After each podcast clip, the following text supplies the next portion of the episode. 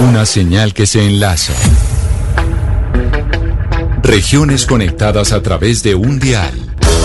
A partir de este momento, Oscar Montes, Ana Cristina Restrepo, Hugo Mario Palomar, Valeria Santos, Gonzalo Lázari, Rodrigo Pombo y Camila Zuluaga analizan y debaten el tema del día. El tema del día. Colombia está al aire.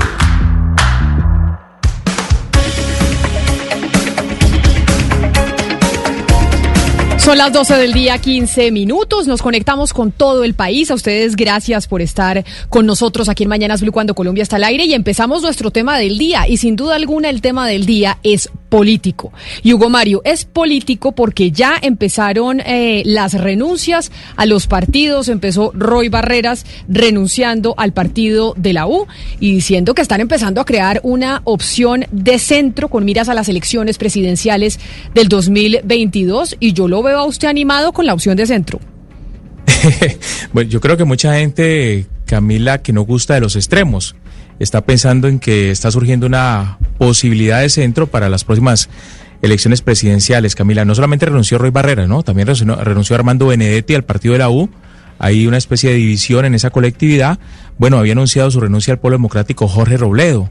O sea, están eh, desertando de sus partidos tradicionales algunos congresistas eh, entiendo que Rodrigo Lara también se va de cambio radical. Bueno, son varios los que están emigrando. Seguramente van a llegar y van a coincidir eh, muchos de ellos en una en, un movimiento de centro, de centro, ni de izquierda ni de derecha, sino de centro, Camila. Y la gran pregunta es si ese movimiento de centro se puede consolidar con, con miras a las elecciones presidenciales del 2022. Y esa pregunta se enmarca también dentro de Sergio Fajardo, quien fue candidato presidencial en, en las pasadas elecciones, a quien además lo acusan de no haberse sentado con Humberto de la Calle y que esa habría sido la razón por la cual no ganó las elecciones o no pasó a segunda vuelta. Y no o se preguntan muchos si se podría repetir esa misma historia. Por eso nos acompaña el eh, doctor, el profesor, porque él le gusta que le llamen profesor, el profesor Sergio Fajardo, hasta ahora conectados con nosotros. Señor Fajardo, bienvenido. Mil gracias por estar con nosotros hoy aquí en Mañanas Blue. Buenas tardes, Camila. Un gusto saludarte a todo el grupo de trabajo y listo pues para que conversemos de política. Claro, de política, porque es que ya la campaña presidencial arrancó tempranito, pero arrancó, profesor Fajardo. Y ahí yo le digo, directamente le hago la pregunta, y es, muchos están diciendo, Fajardo se le medirá a esta gran alianza, a esta gran coalición de centro que está empezando a formarse sin ningún secreto con miras a las elecciones del 2022. Y como usted fue el primero que se lanzó, entonces eh, dicen, Fajardo ¿Se le medirá o no se le medirá? Camila, yo he insistido y he dicho públicamente que tenemos que construir una convergencia política por fuera de los extremos. Y he señalado que para hacer esa convergencia pues se necesitan dos condiciones. Una, naturalmente, pues un acuerdo programático y otra que es condición necesaria inicial para poder avanzar, que sea un acuerdo ético. Y yo creo pues que desde esa perspectiva estaremos discutiendo. Yo creo que tenemos que participar en la eh, una consulta interpartidista y que esa consulta interpartidista salga una persona que represente esa convergencia con unas buenas listas al Congreso de la República para liderar el próximo gobierno que yo no tengo la menor duda que va a ser alternativo y creo que si nosotros somos capaces de hacer una convergencia en ese sentido, lideramos el país.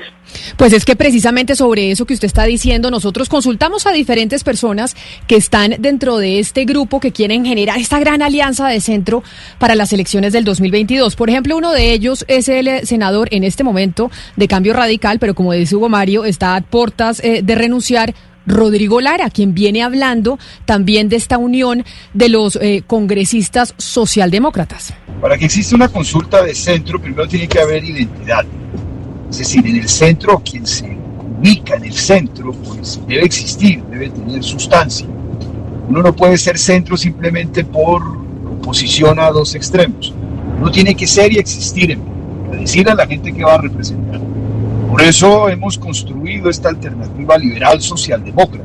Es un mensaje, es una ideología, es la concepción del individuo libre, pero una sociedad que se rige por un principio de solidaridad. Y en segundo lugar, para que haya una consulta, pues tiene que haber una consulta con votos, es decir, una consulta real, donde los colombianos van a unas urnas y dirimen básicamente eh, esa competencia entre candidatos de un determinado sector político. Si la consulta es una encuesta, pues termina eligiendo el encuestador, termina eligiendo el que contrata a la encuestadora. Entonces yo creo que esos son los dos requisitos. Primero, definirse ideológicamente. Y en segundo lugar, que la encuesta sea real. Y de eso que dice el senador Rodrigo Lara, profesor Fajardo, me surgen dos preguntas para usted. Una, ¿cuál es esa eh, ideología de centro? ¿Cuáles, ¿Cuáles son esos propósitos de centro que, según usted, los deberían unir?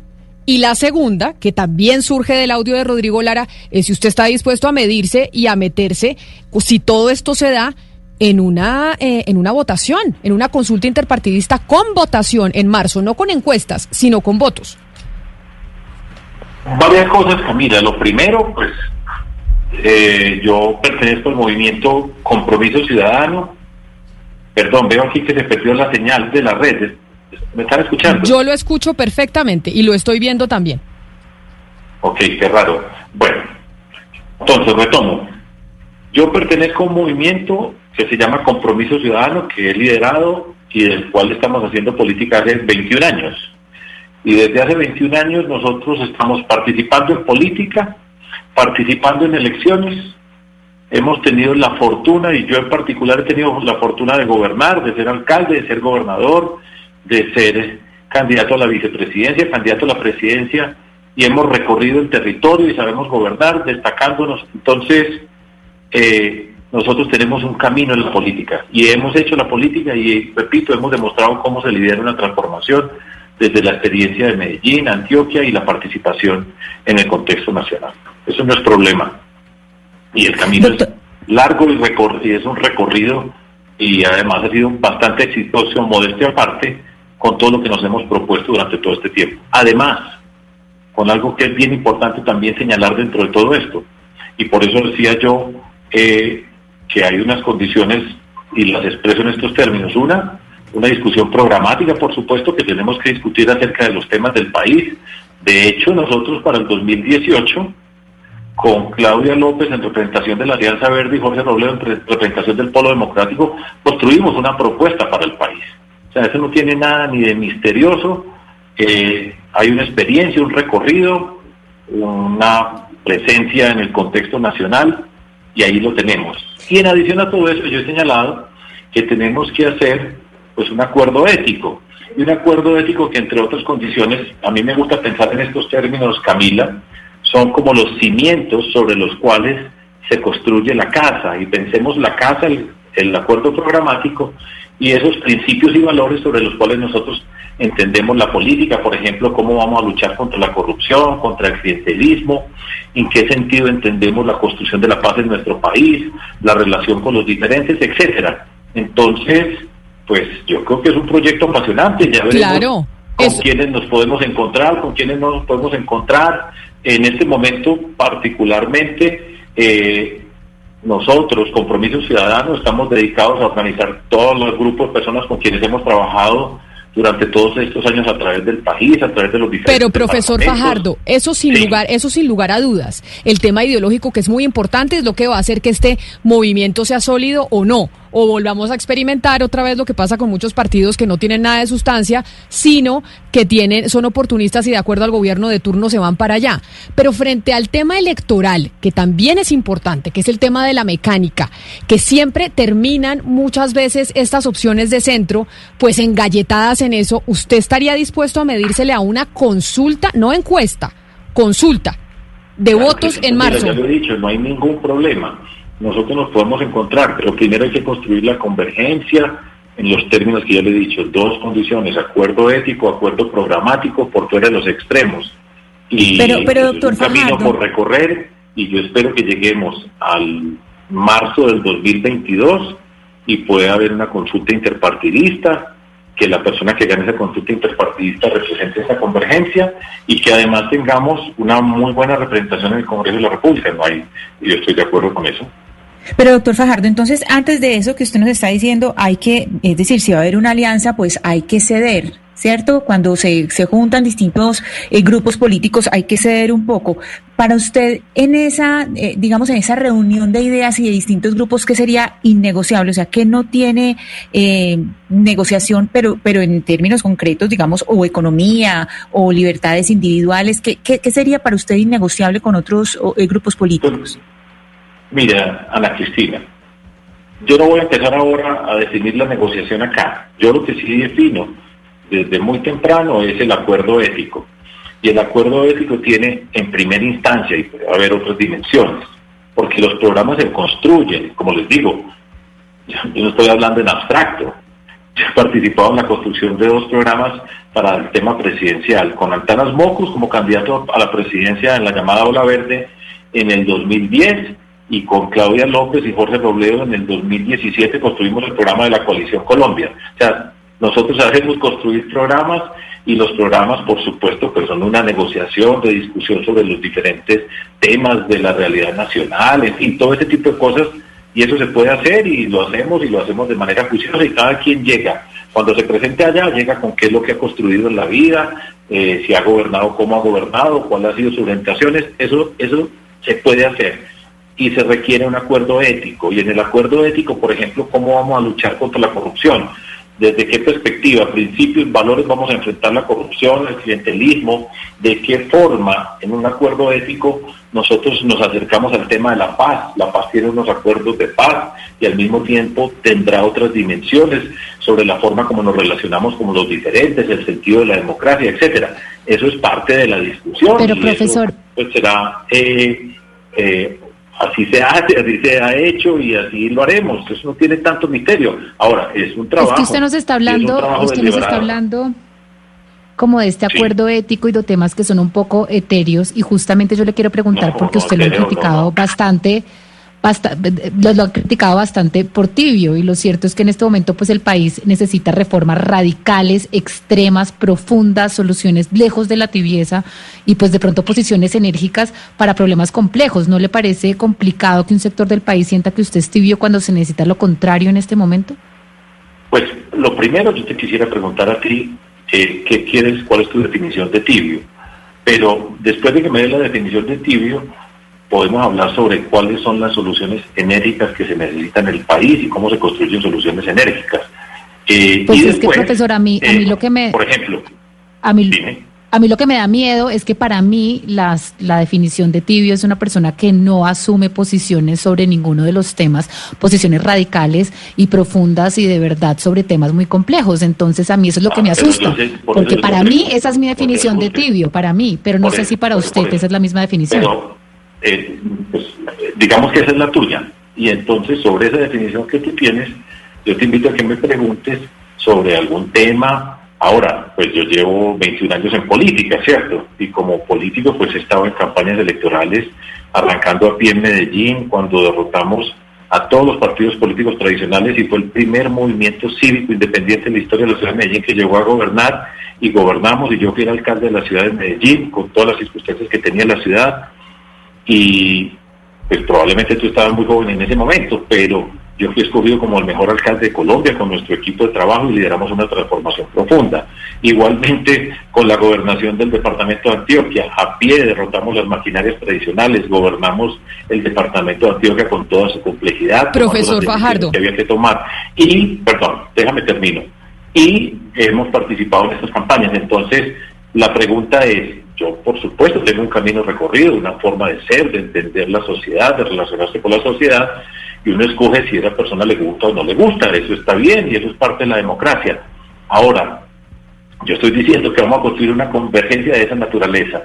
Y cuando yo digo que, por ejemplo, nos tenemos que poner de acuerdo sobre cómo vamos a derrotar el clientelismo, que es la puerta de entrada a la corrupción en el contexto de una, de una convergencia, o en qué sentido vamos a ampliar el concepto de la construcción de la paz, y cómo nos vamos a entender entre diferentes. Esa es una forma de ver, entender, de relacionarse con esta sociedad.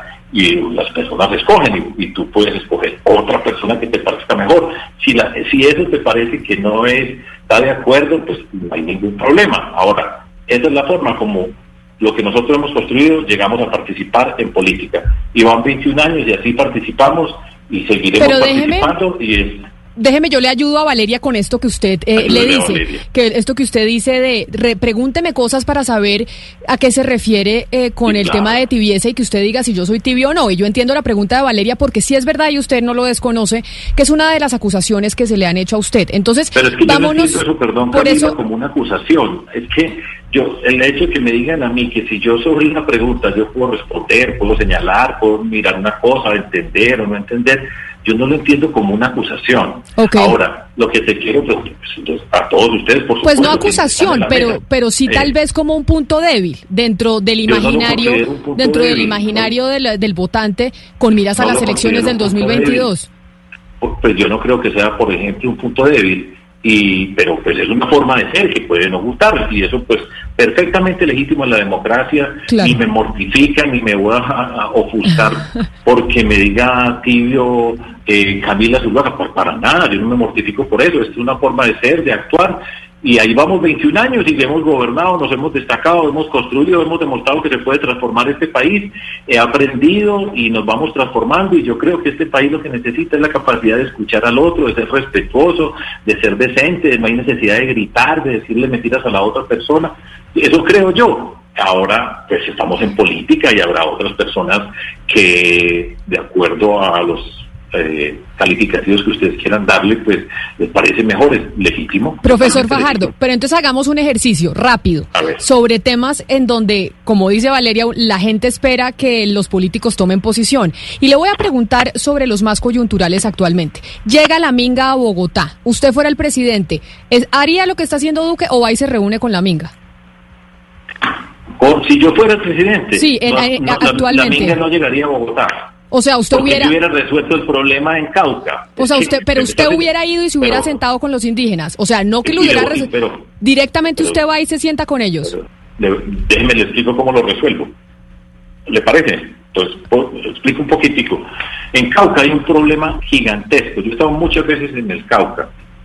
Y es un problema que lleva muchos años, años en ese problema. En estas circunstancias que estamos viendo, además, está el asesinato de líderes sociales, por supuesto la recurrente, la información recurrente acerca de disidencias, eh, carteles, bandas, etcétera, asociadas con el mundo criminal, del narcotráfico. Y en el departamento del Cauca, durante muchos años, la clase política no ha sido capaz de dar respuesta a un conflicto profundo que existe allá el departamento del Cauca, yo creo que esto es importante recordárselo a la gente, porque es que yo creo que mucha gente habla del Cauca en abstracto. Y por supuesto, entender, por ejemplo, que el 30% de la población del departamento del Cauca es indígena, cerca del 30% es afro, el resto son mestizos. Y hay una, hay una situación donde no ha podido relacionarse en un conflicto social permanente. Si yo fuera presidente, lo que yo habría hecho, y eso lo dije desde la campaña anterior, estaría, hubiera creado en el Cauca, con la clase política del Cauca que no ha resuelto el problema y no ha tenido la capacidad para resolverlo, tendría, por ejemplo, una permanencia permanente, algo en el espíritu de lo que fue en las épocas muy duras de la ciudad de Medellín, eh, en la administración del presidente Gaviria, una consejería para Medellín, tendría una consejería para el Cauca y participaríamos allá. Y tenga la certeza de que yo hubiera ido más de una vez a participar en esas discusiones para construir un acuerdo social. Claro, pero entonces quiere decir eso, doctor Fajardo, si lo interpreto bien, es que usted sí le parece que el presidente Duque debería haber ido al Cauca a reunirse con la Minga, que es una, una discusión actual. Y básicamente los políticos como usted tienen que estoy, estoy respondiendo sobre la situación actual y allá hubiera ido y yo hubiera participado en la construcción de ese diálogo social y le hubiéramos hecho seguimiento y hubiéramos discutido acerca de lo que se ha discutido antes, lo que se ha prometido y no se ha hecho. ¿Tibio o qué tal? No, no, no, muy bien, me parece muy bien. Ahí no fue tibio, pero entonces le pregunto otra sobre, sobre la discusión que hay actualmente entre la alcaldía de Bogotá, entre la alcaldesa Claudia López y el gobierno nacional, precisamente también por el tema de la minga y por quién se debe hacer cargo de la recepción de los indígenas que llegan a la capital. Usted, doctor Fajardo, ahí quién cree que tiene la razón, la, la, administración de Bogotá o el gobierno nacional, porque en esta discusión están tomando partido todos. Unos dicen tiene razón el gobierno, otros dicen tiene razón la alcaldía. ¿Usted qué le parece? Yo creo que tiene la razón la alcaldía, pero además le voy a explicar, ya que estamos en este ejercicio, si yo fuera presidente, ¿qué hacía? Yo llamaba a la alcaldesa, decía, venga alcaldesa, sentémonos, esto sabemos desde hace cuánto viene, sabemos qué es lo que ha pasado, repito, ya hipótesis, pues primera observación, si yo hubiera estado presidente, esto no estaría pasando porque estaríamos resolviendo el problema ya. Dado que van a llegar, y la alcaldesa tiene razón cuando dice, es una protesta contra el gobierno nacional, yo me hubiera sentado yo, presidente de la República, alcaldesa, venga, nos sentamos, discutamos cómo viene esta marcha, qué es lo que está pasando, cuáles son las circunstancias, qué puede pasar o no puede pasar, y lo hacemos juntos, sin ningún problema. Eso es lo que yo hubiera hecho y el reclamo que ella está haciendo es legítimo. Y he escuchado, por ejemplo, eh, que en Cali el alcalde facilitó las cosas, en Armenia, en Fusagasugá. Eh, lo que pasa es que la marcha viene es para Bogotá. La manifestación política no era en Cali, ni en Fusagasugá, ni en Soacha, sino es en Bogotá. Y tiene todo el sentido, es una marcha política. Eso no, no es nada para eh, desesperarse ni asustarse. Pero yo lo hubiera hecho en el sentido que estoy diciendo. Bueno, eh, eso si usted fuera presidente, profesor Fajardo, pero como todavía no lo es, entonces yo lo vuelvo a meter en el tema político. usted ha dicho, usted ha dicho, profesor, eh, consulta sí, pero por fuera de, las, de, los extremos. Sí, señor. Eh, seguramente usted se va a encontrar en esa consulta si se da con algunas figuras que usted conoce muy bien. Alejandro Gaviria, ¿le, le gustaría encontrarse con, con el, el, hoy rector de la Universidad de los Andes? Pero Hugo no vamos a verle, mire, primero, Alejandro Ramírez, gran amigo mío, personal, desde hace mucho tiempo, y él es el rector de la Universidad de los Andes. Yo ahora no voy a empezar a decir que Alejandro Gaviria, a mí me parece buenísimo que Alejandro Gaviria esté donde esté, me parece una persona maravillosa, inteligente, creativa, que admiro, que quiero, pero donde esté, pero yo no voy a poner ahora a decir pues que si me gustaría encontrarme de candidato para discutir con él o no. Hay, ahora me mostraron una lista de 33 personas, se nos acaba el programa si me va a pasar uno por uno. Lo que estoy diciendo es, en este momento, en este momento, en estas circunstancias, pues estamos hablando de eventualmente construir una convergencia. Falta mucho camino por recorrer y de hecho nosotros, el Compromiso Ciudadano, hemos venido recorriendo el país virtualmente porque Desafortunadamente, pues la pandemia no nos permite físicamente. Estamos preocupados por los problemas del día a día. Hemos hecho propuestas acerca pero, profesor Fajardo, no uno, por, no uno por uno, pero no uno por uno, pero Hugo Mario, sí preguntémosle por los que ya sabemos que se van a lanzar y que están en medio de esta opción de centro con miras a poder tener una eh, consulta interpartidista en marzo. No, yo, yo le pregunto directamente a otra figura que, está generando noticias desde ayer. Roy Barrera seguramente también va a querer participar de una consulta de centro. ¿Usted participaría con Roy Barrera de una consulta? Pero para que aclaremos para, para todas y todos en esta entrevista, lo primero, es, estamos hablando de unos criterios, ya veremos cómo nos encontramos, las personas tenemos que conversar. Nosotros hasta el día de hoy hemos sido contrincantes políticos toda la vida eso no quiere decir que tengamos que ser cambios políticos toda la vida, pero eso requiere conversar, discutir, plantear un montón de cosas y eso no está no no es el momento para hacerlo. Entonces yo no ando haciendo listas y si una persona u otra persona u otra persona, ya tendremos que buscar los mecanismos donde nos encontramos algunas personas, donde discutimos, si hemos sido contrincantes, cómo se puede encontrar un punto en Pero con eh, quien usted con quien usted sí tiene puntos en común y los ha tenido y ya dijo que va a ser candidato presidencial es Iván Marulanda del Partido Verde. Con él sí no tenía no tendría que tener una negociación y discusión porque piensan muy parecido o tienen puntos de encuentro porque han trabajado juntos. Con él estaría dispuesto a, a medírsele en una consulta interpartidista también en e, no solo con él sino con varios más, pero preguntándole específicamente por Marulanda pues digamos que Iván Marulanda es un caso especial de, de mi amigo, con quien he compartido muchos años, con quienes compartimos muchas ideas. Él está dentro del Partido Verde. El Partido Verde en primera instancia escogerá una persona que sea candidata y si esa persona candidata es candidata es Iván y yo soy candidato, pues con toda la certeza que estaría dispuesto a, eh, a compartir con Iván en la construcción de una convergencia no hay ningún problema, pero ese es el caso trivial. Profesor Fajardo, usted ha insistido y dice yo quiero hacer una alianza de pensamiento, de proyecto de país, en donde esté como eje fundamental la ética, luchar en contra de la corrupción, el clientelismo, etcétera, etcétera, pero repite también insistentemente alejado de los radicalismos y de los polos. Para usted, de los extremos, exactamente. Para usted, ¿quiénes representan los extremos? ¿Quiénes son los que usted dice, yo ahí no me meto? ¿Cuáles son esos nombres que hoy representan esos extremos? Mire, en este momento hay un gobierno que es el gobierno del centro democrático, que es el gobierno que queremos cambiar y que ha sido parte de la discusión política que viene de la campaña del 2018 en una confrontación política y el otro extremo ha sido asociado con el señor Gustavo Petro, ya lo he dicho desde hace años, ¿sí? Y de hecho, pues siempre me preguntan y yo tengo que repetir y trato de no estar hablando de esas cosas, eh, pero desde hace mucho tiempo dije que yo con Gustavo Petro no participaba en una consulta, y expliqué los argumentos por qué no participaba con él en una consulta. Y contigo y todo, ya lo he dicho. Profesor, eh, sobre temas específicos, yo quiero preguntarle sobre su plan que usted acaba de sacar para, digamos, impulsar el, el, problema del empleo en Colombia, que en este momento tenemos las peores tasas de desempleo en la historia del país. Usted casi que habla de eh, invertir más o menos el 5% del PIB eh, 50 billones de pesos para financiar unos proyectos eh, en su gran medida estatales. Yo quiero preguntarle por la financiación, porque Colombia también está llegando a unos máximos históricos de deuda eh, pública y quiero saber de dónde pretenden ustedes sacar la plata. Claro que sí, pero una, un par de observaciones. Nosotros hacemos una propuesta de empleo de emergencia. Y emergencia significa para ya, físicamente ya.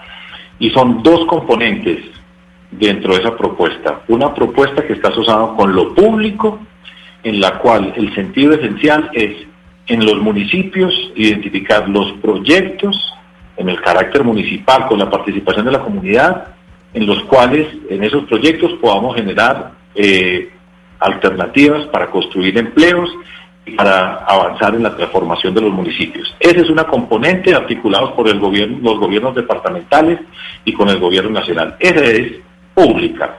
Y hay otra que es privada, en la cual es una convocatoria para empresas micro, pequeñas y medianas, con énfasis en las microempresas, que son esas por definición que tienen menos de 10 empleados, en las cuales se genera cerca del 70%, cerca del 70 del desempleo, viene de esas microempresas.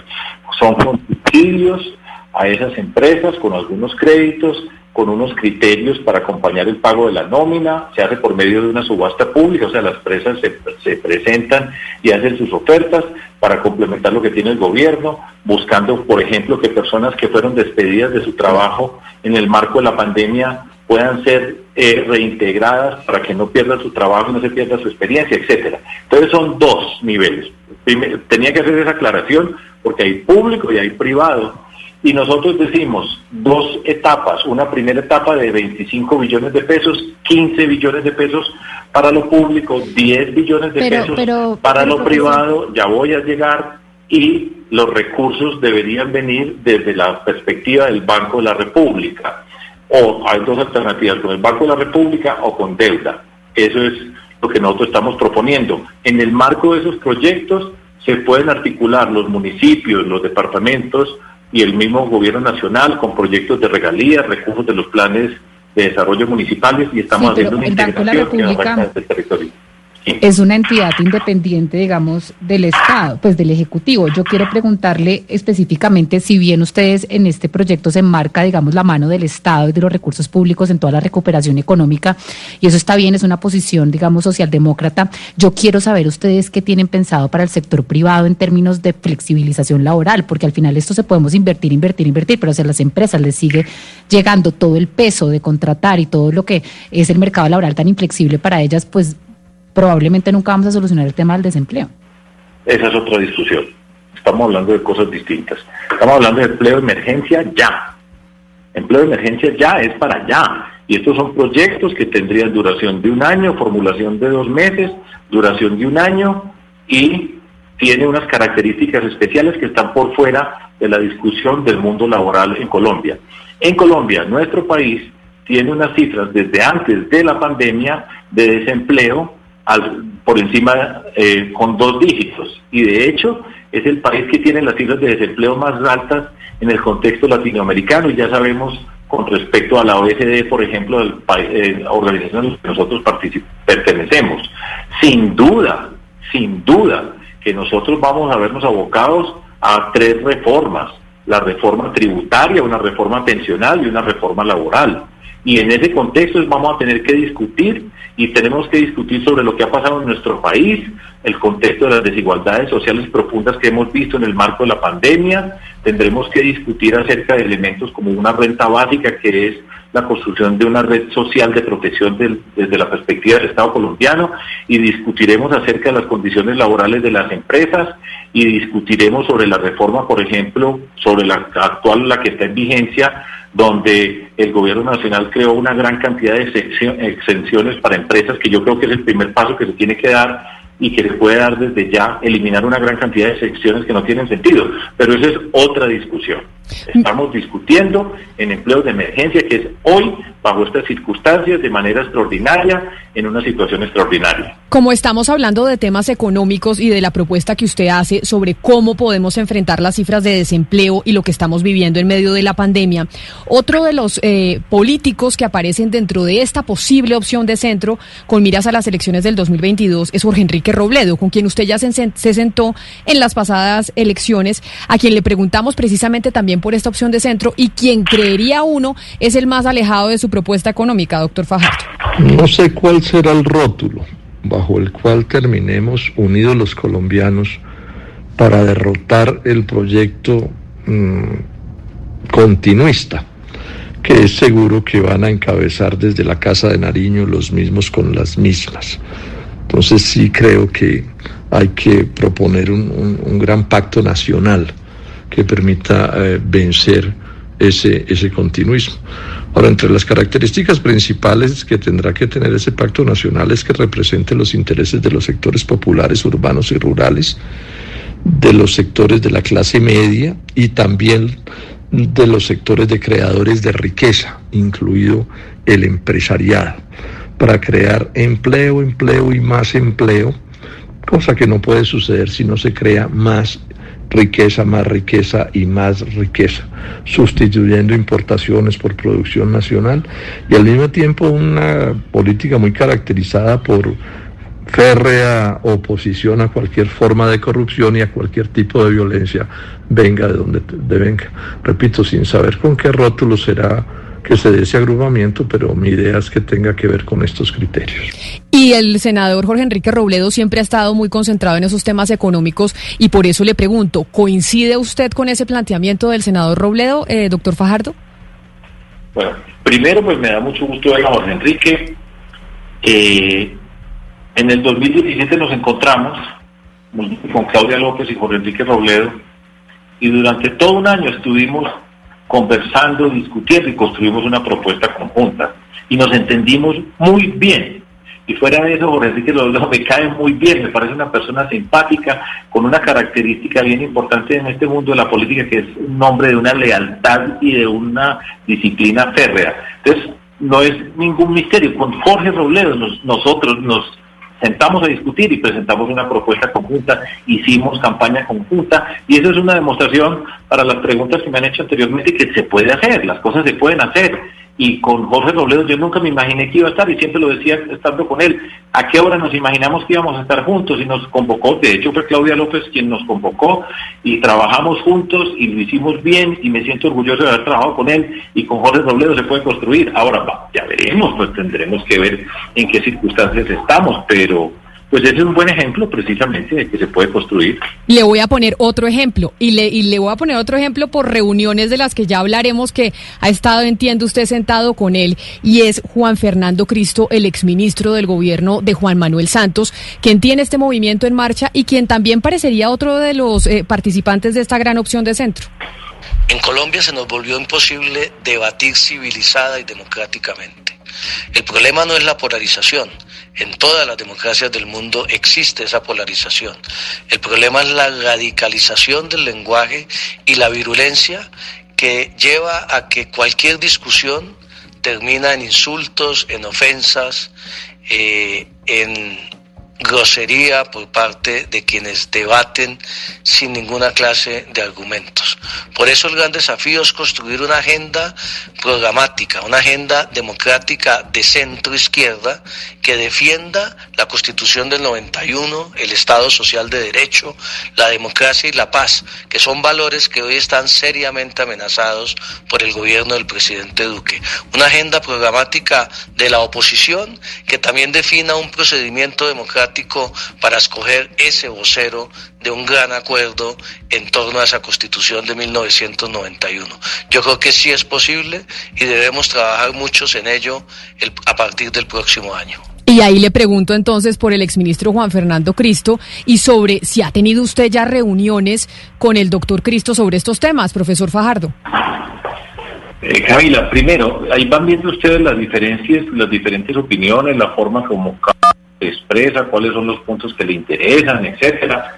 Eh, y Juan, eh, Juan, Fernando Cristo, pues se encabeza y está liderando un grupo que, que se salió del Partido Liberal por inconformidad con César Gaviria y está construyendo una propuesta. He conversado con él, he conversado con él varias veces y hemos charlado. Ahora, sobre estos puntos no hemos conversado, pero eh, he conversado con él, repito, y no nos hemos sentado nunca a decir, bueno, cuál es la convergencia, cómo sería o no. Y cada quien va presentando, como les digo, pues como ustedes han mostrado, han mostrado diferentes personas que tienen formas de entender cómo puede ser una convergencia o no, y eso requerirá, como les dije, eh, un esfuerzo y un camino por recorrer. Ya nos dice entonces usted que sí se ha sentado a, a, conversar, no sobre todos los temas, pero sí sobre una posible convergencia con el exministro Juan Fernando Cristo. Ahora le pregunto, con los Galán, con Juan Manuel Galán, ¿usted ya se ha sentado también dentro de esas reuniones en donde ha estado Cristo? ¿Ha hablado usted con los Galán en torno a qué? En torno a cómo ven el país, en qué circunstancias están, en eso. Pero con, con miras a una posible a una posible alianza para las elecciones del 2022. Tiene mucho afán, eh, Camila, pero precisamente para poder interactuar usted con personas necesita escucharse cómo ven las cosas, qué piensan, cuáles son sus perspectivas, cuáles son sus proyectos. Eso toma tiempo. No, yo tiempo y eventualmente se puede llegar a, a encontrarse o no, pero pero eso requiere pues empezar desde conversar con personas que uno nunca ha conversado. Claro, no, yo no tengo afán, doctor Fajardo. Yo solo ah, sé que están pasando cosas y que ustedes se están sentando a hablar. Y se están sentando a hablar precisamente para ofrecerle al país, a los ciudadanos como nosotros, una opción de centro con miras a esas elecciones. Y aprovecho entonces eh, para pues preguntar. a hablar, para discutir, para ver en qué estamos, qué piensa el uno, qué piensa el otro eso es un camino largo, como les dije, ya les di la experiencia de Jorge Robledo y Claudia López, y eso requiere tiempo, requiere tener confianza entre las personas, y bueno, esperemos que, que seamos capaces de construir esa convergencia. Mire, yo le, voy a hacer la pregunta directamente porque dentro de este grupo de gente que está en este plan de generar esta convergencia, nosotros hablamos incluso hace algunos meses con Humberto de la Calle, quien también nos planteaba esta alternativa y de decir hay que trabajar juntos entre aquellos sectores que no quieren ser o irse a los, a los radicalismos. Y algunas de estas personas eh, están, entre otras cosas, eh, divididas en cierta medida en torno a su nombre, doctor Fajardo, yo no le voy a decir quién es directamente, pero porque me comentaban a mí que ya, eh, pues debajo de la mesa, el expresidente Juan Manuel Santos, o creen algunos, le está dando eh, ya su apoyo directamente, pero también incluso por la relación que hay eh, entre usted y María Ángela Holguín y la cercanía de la exministra de Relaciones Exteriores con el expresidente Juan Manuel Santos. Y yo sé que usted quiere hablar de eso y aclarar ese tema, entonces aprovecho para que tenga la oportunidad y preguntárselo. Sí, me parece es la expresión correcta. Sorprendente todas esas cosas que yo oigo. Yo por, si le pregunto a las personas con las que conversamos, seguramente le van a decir que yo por la mayor parte del tiempo estoy callado, escuchando. Hablo poco, realmente. Yo nunca en mi vida le he hecho un chisme a nadie. Ni he contado un chisme, ni llevo razones, ni mando razones. Entonces yo oigo de esa naturaleza que por debajo de la mesa Juan Manuel Santos me está apoyando y me yo no puedo creer lo que estoy escuchando. Primero porque yo por nadie me meto debajo de la mesa. porque sea alguna cosa que yo creo que es fundamental en la política y es para luchar contra la corrupción, es precisamente las cosas sobre la mesa que tienen que ver con una palabra que es potente que se llama transparencia.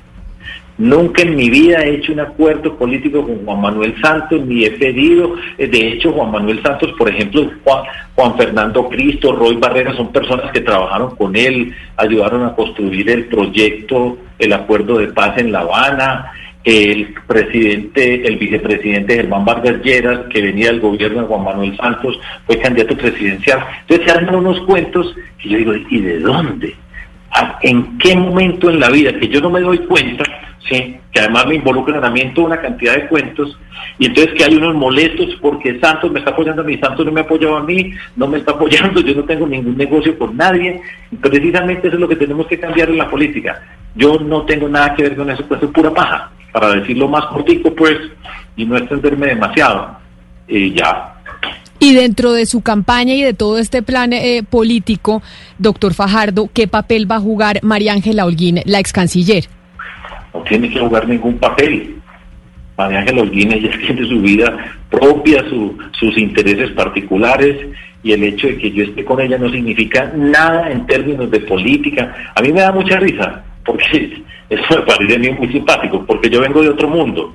Yo no soy del mundo acá en Bogotá, en la cantidad de chismes y cosas que hablan el uno del otro, nada el hecho de que yo esté con una persona no significa que está participando en política. Pero no, pero no es por chisme, doctor Fajardo, es porque ella es una figura también política muy importante, fue ocho años ministra de Relaciones Exteriores, fue una, una pieza una pieza fundamental en el proceso de paz y hoy está con usted. Entonces uno diría, oiga, semejante ficha que es la doctora María Ángela Holguín, que tiene semejante conocimiento del país, pues no es de chisme, es de preguntarle, ¿va a jugar un papel con usted en su campaña de ayudarle en estructuración eh, de proyectos, etcétera, etcétera, para proponerle al país de una señora que tiene una cabeza importante y que conoce cómo funciona, entre otras cosas, eh, Colombia, no por chismes. Sí, pero es que no tiene nada que ver con la participación en política. Porque es que la frase anterior, Camila, era que ella había trabajado con Santos y entonces la consecuencia era que porque ella había trabajado con Santos, entonces yo estaba con Santos y Santos me iba a apoyar. Y ese es el mundo del chisme. Ese es el chisme. Con ella, pues yo aprendo muchísimo, le pongo atención, conversamos buenísimo, aprendo una gran cantidad de cosas, está haciendo emprendimientos en el mundo rural, está haciendo un eh, emprendimiento eh, con, preparando unas cremas con extractos de granada, con una innovación que están haciendo, está escribiendo un libro sobre Venezuela, montón de cosas, pero eso no tiene nada que ver ni con Santos ni con la política y seguro que la admiro y seguro que le aprendo y me encanta. Claro, pero además porque es, eh, doctor Fajardo, saber y mirar cuál es el lugar eh, que tiene la mujer con quien usted comparte su vida. Entonces, por eso le insisto, no se trata de chisme, se trata de una pregunta perfectamente legítima, por, sobre todo por la, por la figura que es. El chisme era el anterior, diciendo que como ella era de Santos, entonces Santos estaba conmigo debajo de la mesa, que eso es falso pero ella tiene su existencia propia, escoge su camino y no está para interesada para nada en la política. Y la pueden llamar a le preguntan, pero eh, eso es otro paseo. Doctor Fajardo, tengo a mis compañeros de la mesa de trabajo que quieren, nos quedan dos minuticos nomás, pero quieren hacerle preguntas sobre si usted está de acuerdo o no está de acuerdo. Me parece importante para que usted también responda cuáles son eh, sus puntos en torno a ese tema, Valeria. Eh, profesor, ¿está de acuerdo usted con la revocatoria del mandato presidencial, sí o no? De este presidente. Pues la, propuesta que está sacando, la, propuesta que, está anunciando el, senador Roy Barreras. No, yo creo que no tiene sentido. ¿Legalización de las drogas, eh, profesor Fajardo? Yo creo que allá nos tenemos que mover. Ahora, hay que ser realistas y hay que trazar una ruta. Yo creo que el tema de las drogas es un tema de salud pública. Yo no tengo duda que tenemos que ir avanzando hacia la legalización de las drogas, empezando por la marihuana. Ya hemos visto lo que ha pasado en Estados Unidos, en Uruguay, aprender de esas experiencias y yo creo que eventualmente ese es un camino que tiene que recorrer ahora, el año entrante, no creo. Doctor Fajardo, ¿y fracking, sí o no? No, y no y Ana Cristina, para que, no a la minería que lo he dicho un millón de veces en Jericó, Antioquia, no a la minería en Santurbán. Pues doctor Fajardo, creo que si usted nos pregunta cuando usted nos decía tibio o no, yo, por lo menos mi opinión, me parece que no fue tibio en, eh, en esta entrevista. En, en esta entrevista de lo que le escuché, así que por lo menos me dejó claro muchas posiciones suyas y yo me imagino que a los oyentes y a mis compañeros de la mesa de trabajo también. Valeria, que espero conocerla algún día, pues, pero no, yo no tengo ningún problema con que me digan tibio. Ni me mortifico, ni me desvelo, ni me voy a poner más bravo, ni voy a salir gritando, ni voy a salir insultando a nadie. Yo respeto a las personas, yo creo en el respeto, creo en el reconocimiento y de hecho le puedo decir una frase que a mí me gusta explicarla y, voy evolucionando en la vida, porque yo no, era así, pero yo creo que uno debe tratar a las personas como quisiera que lo trataran a uno. Yo creo profundamente en eso. ¿Cuántas veces, profesor, le ha llegado ese meme eh, a propósito de la pandemia en el que aparece una foto suya y dice que se tomó la prueba del COVID y que no salió ni negativo ni positivo? No, pues no me ha llegado, pero no, pues graciosísimo. Profesor Fajardo, mil gracias por haber estado con nosotros. Y no me preguntaron por ballenas, porque estoy en contra del puerto de Tribugá, toda una cantidad de cosas que hacen parte ahí de una película, pues que se, bueno, es un mundo y eso, pues todos los mundos, sus culturas y sus, sus formas graciosas y todo eso. Pues bien, Hugo Mario. Saludos en Buenaventura. Solo con Buenaventura vamos por ahora, es que hay que fortalecer y arreglar, necesitamos hacerlo. Doctor Fajardo, un abrazo, mil gracias por haber estado con nosotros. Feliz tarde para usted y feliz fin de semana. A ustedes muchísimas gracias, gracias por invitarme. Chao. Aquí bienvenido siempre, es la una de la tarde, un minuto. Ustedes mil gracias por haber estado conectados con nosotros hoy aquí en Mañanas Blue cuando Colombia está al aire. Ya llegan mis compañeros de Meridiano Blue con muchas noticias y nosotros nos encontramos de nuevo el lunes a las diez y media de la mañana.